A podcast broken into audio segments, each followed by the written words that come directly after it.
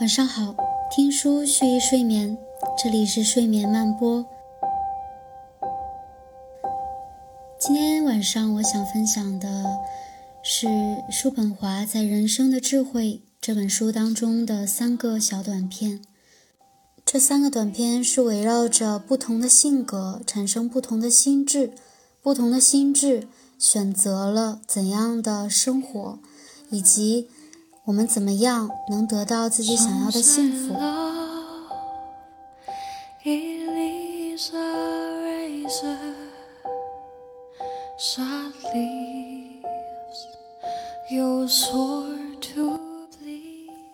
性格指导人们如何调节生活。作者：叔本华。性格指导人们调节客体来适应主体。明智的人最先要达成的是一种没有痛苦和烦恼的生活，处在安静和闲暇的状态中，远离打扰。所以，聪明人在跟他人来往一段时间之后就会退隐。更聪明的做法是选择独居。一个人内在所拥有的越丰富，对外界的需求就越少。别人对自己的重要性也越小，因此，高智商的人反而不合群。当然，如果社交的量能够取代质，生活在世俗大世界里还是值得的。可惜，上百个傻瓜捆在一起都没办法产生一个智者。与有智慧的人相反。一些困苦的人，有朝一日解脱出来后，便会马上投入娱乐消遣和社交活动中，去交好他人，生怕自己单独待着。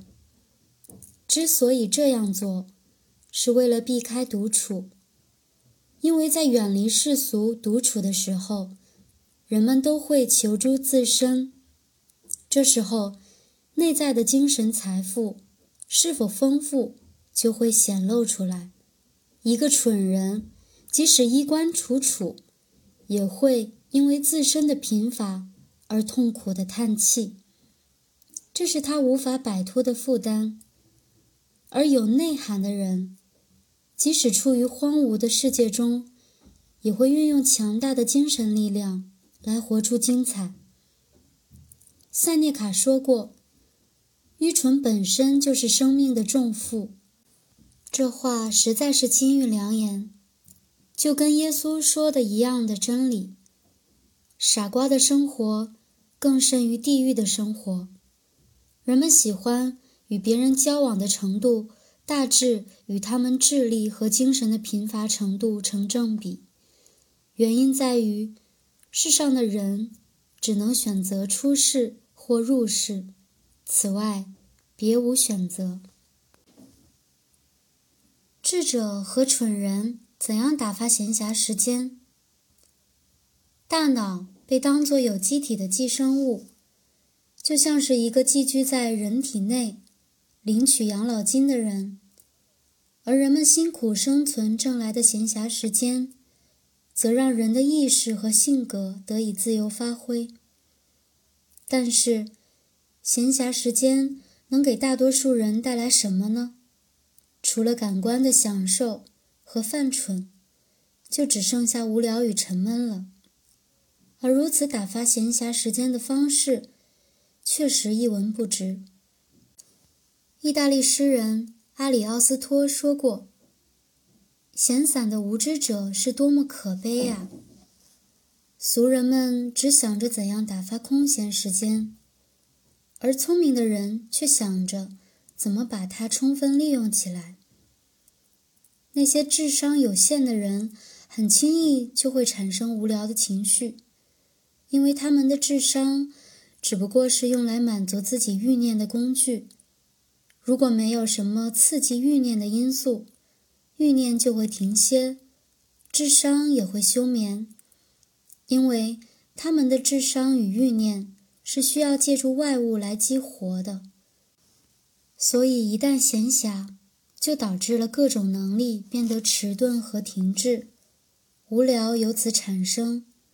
为了应对无聊的情绪，人们便去从事一些小事来获取片刻的愉悦，期望能够借助各种繁琐的事刺激自己的欲念，再来激活停滞的才能。然而，这种目的比起内在真正的动因来，就如同游戏用币和真钱一样，前者只能用于游戏，比如打牌。如果没有任何消遣，精神空虚的人宁可用摆弄手指、敲桌子或者抽雪茄来代替思考，因为他们不知道思考什么。因此，所有的国家都把打牌作为社交的主要方式。但是，玩牌不但没有什么价值，还是思想空虚的表现。他们在玩牌的时候可以不用想别的。只需想着如何赢别人的钱，真是愚蠢到极致。然而，出于公平，我把为打牌辩护的人的想法记录下来。打牌是打入社交界和商界所需做的准备，因为人们可以从中学会如何巧妙利用一些偶然出现却又难以更改的情况，例如。怎样利用手中已经拿到的牌赢得最好的结局，也可以学会如何用笑脸来掩饰恶劣的形式。然而，正是由于这些，玩牌可以说是道德败坏的行为，它导致人们运用各种阴谋诡计去夺取别人的东西。这些在玩牌时养成的习惯，很容易生根发芽。被实施到现实生活中，人们会把处理日常生活的事件和人际交往中的事件当作打牌，只要法律许可，就会不择手段。这在商界随处可见。闲暇是生命的花朵，甚至是果实，它使人有了面对自己的机会。所以。内心充实的人才能真正的充分利用闲暇，而对于大部分庸人来说，闲暇只会造就出碌碌无为的东西。他们厌烦闲暇的时间，面对自己会使他们觉得沉重。他们的空虚就是自己沉重的负担。要想幸福，求助自身。更进一步解释就是。一个不需要或很少需要进口的国家，是生活最富足的国家。同理，精神富足的人对外在的需求很少，甚至没有什么需求。这是多么幸福的人啊！因为进口的代价很高，对别的国家过于依赖，就可能发生危险，产生麻烦。总之，进口产品。只是本国产品的低劣代替品而已。因此，一个人不应该对另外的人或外界索取太多。毕竟，每个人能给予别人的东西也很有限。说到底，每个人都是独立存在的，关键要看他自己是否了解这一点。正如歌德在《诗与真》一书的第三章。提出的一条评论：无论什么事情，人们最终也只能求助自身。英国小说家奥利弗·高尔斯密也曾经在《旅行者》中说过：“无论身处何方，我们只能求助自身来获得幸福。”一个人应该充分发挥自身的能力，他越是能做到这一点。就越能从自身发现快乐的根源，就越能感到幸福。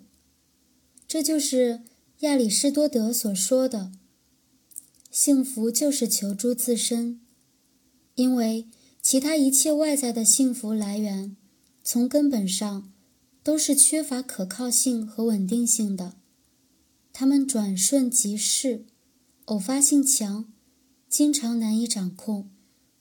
稍微得意忘形，就能消耗一空。这种情况是人生中无可避免的。步入老年后，这些外在的幸福来源也必然会枯竭。此时，所谓的爱情、玩闹、对旅行的热情、骑马的爱好，甚至社交能力，都开始远离我们。而死神的镰刀，更是收割了我们的朋友和亲戚的生命。到那时，我们更应该依靠自身，因为。始终常伴左右的，只有我们自己。在人生的任何阶段，自己都是真正且唯一幸福的根源。世界上到处都有不幸与痛苦，而一旦摆脱了这些，又有无聊和厌倦等着我们。更甚者，这个世界还有邪恶横行，蠢材大行其道。命运是无情的，而人类也渺小的可怜。身处这样的世界里，只有内在丰富的人，才有获得幸福的能力。这就好像在圣诞节的时候，拥有一间明亮、温暖、笑语欢腾的小房子。没有了小房子，就只能承受数九寒冬的冰冷了。因此，世上最幸运的人，无疑就是那些个性丰富、卓越的人，尤其是那些思想深刻的人。这些人的命运虽然不一定很耀眼，但一定是最幸福的。瑞典女王克里斯汀在她十九岁的时候说过一番针对笛卡尔的评论，此时她已经独居有二十年了。女王对他的了解，除了从别人口中听说过他，也仅仅通过一篇短文。他说：“笛卡尔先生的幸福，真是让我也忍不住嫉妒起来。当然，要想如笛卡尔这样，还需要有好的外部条件来保障自身能够成为生命和幸福的支配者，就像……”圣经传道书中所写的那样，智慧和产业并好，而且见天日的人，得智慧更为有益。获得了大自然和命运赐给的智慧的人，一定会很注重、小心谨慎的维护自己内在的幸福。于是他们就必须得独立自主，并且有闲暇的时间。如果要获得独立自主和闲暇，就必须要发自内心的克制自己的欲望，修身养性。他们不会轻易为了权力、地位、声名而委屈自己，去迎合世俗的欲望和趣味。真正聪明的人绝不会做出这样的选择，而是会听取赫拉斯的忠告。古罗马诗人赫拉斯。在给莫斯纳斯写信的时候，告诫他说：“世界上最愚蠢的人，就是舍弃了内在去追逐外在的人。还有那些为了功名利禄，付出全部或大部分心灵的平静和独立的人。很不幸，歌德就这样做了，而我的运气，让我没有这样做。我在这里一再强调的真理就是。”人类的幸福主要来源于内在，这是亚里士多德在《尼格马可伦理学》一书中所认同的。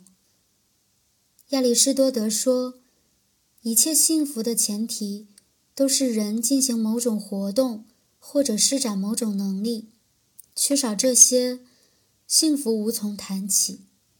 斯托拜阿斯对逍遥学派哲学的解释。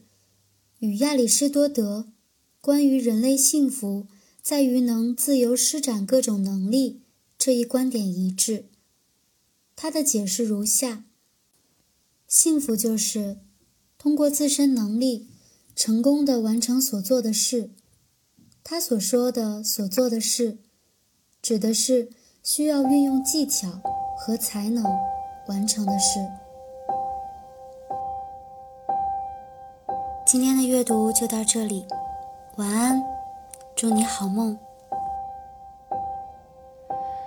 Some say love, it is a river that drowns the tender reed. Some say love.